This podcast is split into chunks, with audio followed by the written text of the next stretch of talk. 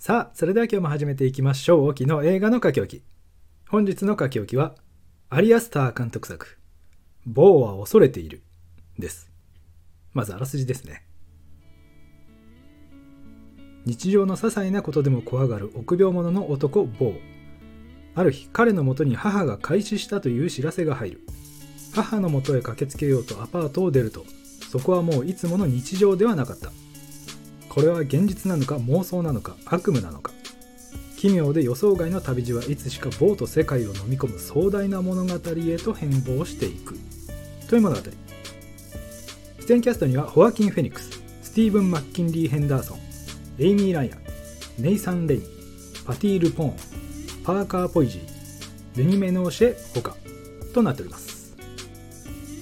えー一応皆さんご存知だと思いますのでアリアスター監督についてはまあ流しましてご覧になった方は同意してもらえると思うんですがさてどこから手をつけていきましょうかという話なんですね。最初から最後までなぞっていくととんでもない時間になりそうなのである程度はしょりながらにしなきゃいけないんですが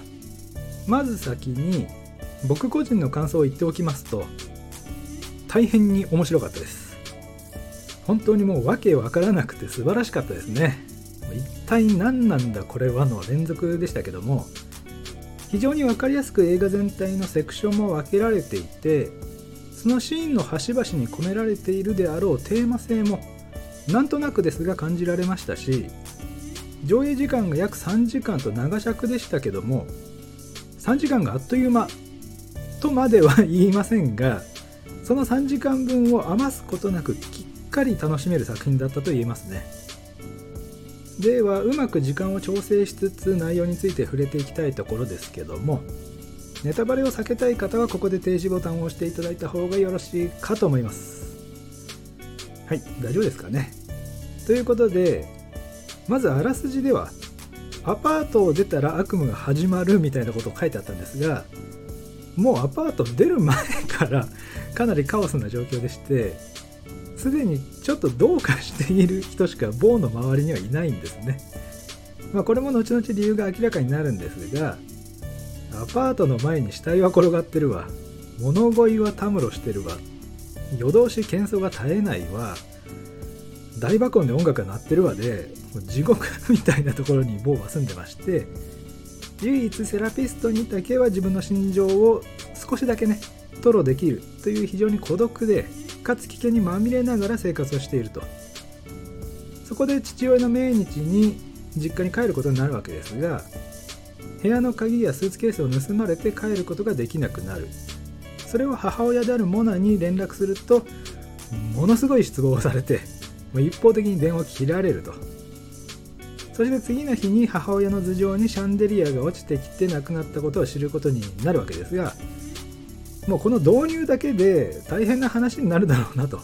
察することができるんですけども物語の大筋として、まあ、亡くなった母の葬儀に向かうという最大の目的がボーにはありましてその旅の物語なんですね。その道中でさまざまな障害や困難や出会いもあったりでそれらを観客は追体験していくと。それでここで重要になってくるのがボーの人となりになるわけですがとにかく自分で決断できないこれをしっかり頭に入れておかないと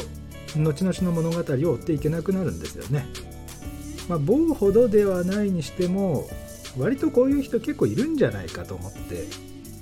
何かあったらまず人に聞くっていうね別にそれが罪かと言われるとそんなこともないとは思うんですがまあ、他人に決めてもらった方が楽ですし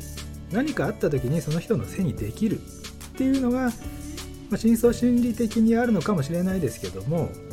棒に関してはそういう考えすらもなさそうな精神疾患によるものが大きい気もしますね。それでちょっと話が飛びますがアメリカでは興行収入的に非常に苦戦を強いられたようでして理由としてアメリカ人って自主性がやっぱり強いですからボーのように優柔不断というか行動理念に欠けるキャラクターに感情移入ができないという側面があったそうでしてアリアスターは日本人なら結構棒に共感できるんじゃないかとそういうふうに期待をしているっていうふうに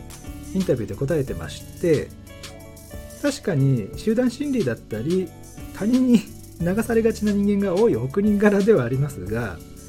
ここまでの状況にね 陥ることなんてそうそうないと思いますけどもただ共感まではいかないにしても日本人は、まあ、良くも悪くも優しいですから某はこうしたらよかったんじゃないか、まあ、自分ならここでこう行動するとかの某に寄り添った立場で考えることができる人はアメリカよりはね多いんじゃないかなと思います。まあ某が助かるためにはあのどうにかしてあの母親からは生まれてこない、まあ、生まれた瞬間から積んでるような気もしますがね。あのオープニングの出産シーンも壮絶というか開始数秒で不穏な空気にさせるのはねさすがでしたよね。で話を戻しまして物語についてですが大きく分けて4つのパートになっていました。アパート医師ロジャーの家。森の劇団そして実家、まあ、最後の水上スタジアムを入れたら5つですかね。不確かながらもそれぞれで物語のヒントがあったりしっかり盛り上がりがあって各パートを箱みたいなものとして考えてそれを積み上げた時にパッと見ちょっと乱雑で崩れかかっているように見えてちゃんと芯が通ってるのがすごいんですよね。最初から最後までブレずに棒目線で描かれているおかげだと思うんですがこの辺の緻密な組み立て方はねさすがでしたね。それでいろいろと考察があるとは思うんですが僕はこの映画に関してあんまり考察しなくてもいいんじゃないかなと思いまして、まあ、各パートで印象に残ったシーンをいくつか上げていきながら駆け足気味で少し流れを追っていきたいと思います。あそこ面白かったよねって言いながら笑うぐらいがちょうどいいんじゃないかなと、まあ、そういうネタで溢れてますからね。でまずはアパートの部分ですがやっぱり風呂場の天井男ですかね。あいつ何やってたんだともうね驚くと同時にボートの睨み合いはね笑っちゃいましたね。からのフルチンおじさん対決がねもう笑うしかなかったですね。そしてそんな風に住人に意図的にけしかけられる形でアパートを出た、まあ、出されたと言った方が正解なんでしょうけども。そんな棒が担ぎ込まれたのが医師ロジャーの家ですね。ここもまた一癖ある家族でして、まあ、家族ではなかったわけですが娘の不安定さとかね棒がちょっと低くないでしたけど、ま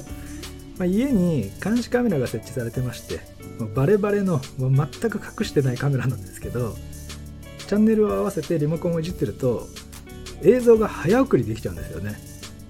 あ先に行っちゃったみたいな。あそこがまあねハッとさせられましたよね。そしてそこで流れた映像がちゃんと後々のシーンで出てくるというちょっとゾッとするとともに楽しい仕掛けになっておりました。そしてそこに住む PTSD の元軍人に追われながらロジャーの家を飛び出した棒が次に行き着いたのが森の劇団と。あのコミューンはミッドサマーをちょっと一瞬ね彷彿とさせるような変な宗教じみた団体なのかなと思わせて。至って普通の劇団だったというね。あのミスリードをうまく逆手に取っていましたけどそこで行われた劇に強烈なシンパシーを感じる某ですね。演者が鎖につながれていてそれを自ら断ち切る。それぐらいで あのこれは僕の物語だって思っちゃう短絡さがね某そういうとこだぞと。それで某が置かれている状況だったり心のどこかで思い描いていた理想と劇が混ざり合ってまるで現実と演劇が完全にリンクしたような形になっていって年老いた坊は演劇の中の演劇の息子と再会を果たすんですけどもそこで女性経験がないことを告白すると息子たちにちょっとそれをいじられてじゃあどうやって僕たちは生まれてきたんだろうと聞かれるわけですがあの時の反応がね面白くてはて確かに。って感じで気づいて我に返ると実際の演劇は全く関係ない違う展開になってるんですね。あそこ本当に面白くて僕は一番好きなところかもしれないです。全然僕の物語じゃなかったというね。まあ、この映画に対して共感を感じてほしいと述べていたアリアスターの皮肉が込められているようでね大いに笑わせてもらいました。そして再び PTSD の元軍人に襲撃されまして劇団から飛び出したボーですがそれまで道中非常に大変だったんですがあのヒッチハイクであっさり家に着きまして結局母の葬儀には間に合わなかったと。しかし幼少期に恋をしたエレインと再会を果たしまあ、いろんな意味で旅を達成させるんですがここで母の死が偽装だったことが分かり実は亡くなっていなかった父とも会うことができたと。ねまあこれはねあのー、本当に爆笑必至のシーンでしたがある一瞬髪ボサボサでヒゲ面の普通の人間がいたので本当はあんな下品な怪物じゃないと思うんですが母と坊の目にはあ映ってたんですかね。まああの怪物が本物の方が、まあ、愉快なので深く考えない方が楽しいと思いますけどもこの辺は女性から見た男の役割というか、まあ、最後にもかかってくる痛い思いをさせてくる生物として外見を歪めているのかもしれないですね。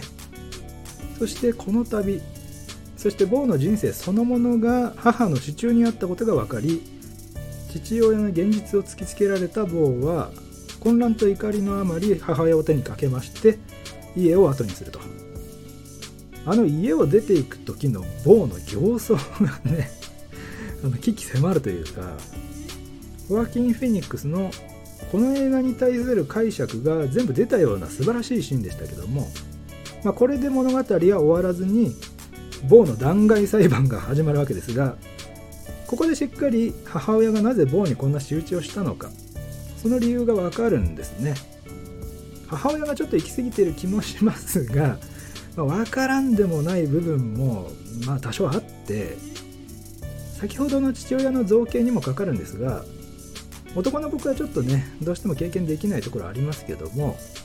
妊娠に始まり出産というものすごい恐怖と痛みを経て自分の時間と人生を犠牲にしつつ子育てをして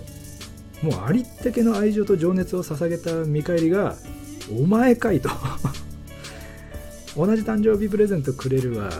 料理やめたのに料理セットよこすわ。転んだ自分を見捨てるわ。同級生に下着盗ませるわ。もう父親の命日に帰ってこないわで挙句の果てに自分の葬儀の日に浮ついてほっつき歩くわで。しかもそれで被害者面すんのかいとね。まあ、おそらく某は仕事もしてない。あのクレジットカードも母親名義でしょうし母親に甘えて生きてるのに自分は鎖でつながれてるとねのたまうわけですから、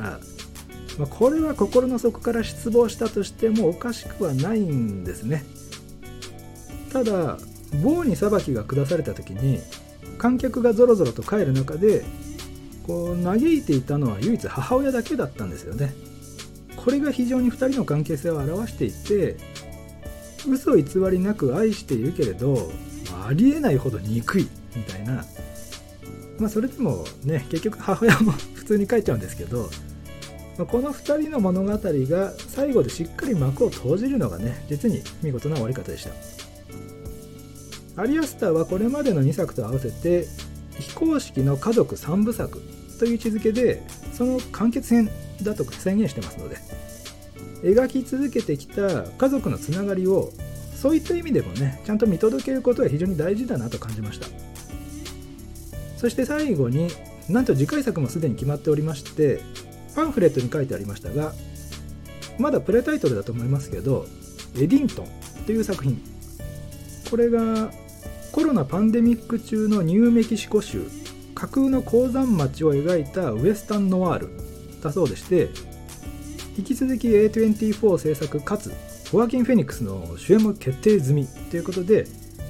早くも楽しみが増えた気がしますけどもこちらもね首を長くして続報を待ちたいと思います。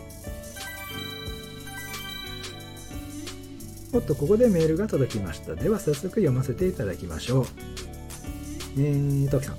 はっきり言ってこの棒は恐れている。見るべきでしょうかというご質問。いつもありがとうございます。ではお答えさせていただきます。某は恐れている。アリアスターの新作は映画館で必ず見るべき。以上、オキでした。長くなってしまいましたが、ここまでお聴きいただいた方、ありがとうございました。また次回お会いしましょう。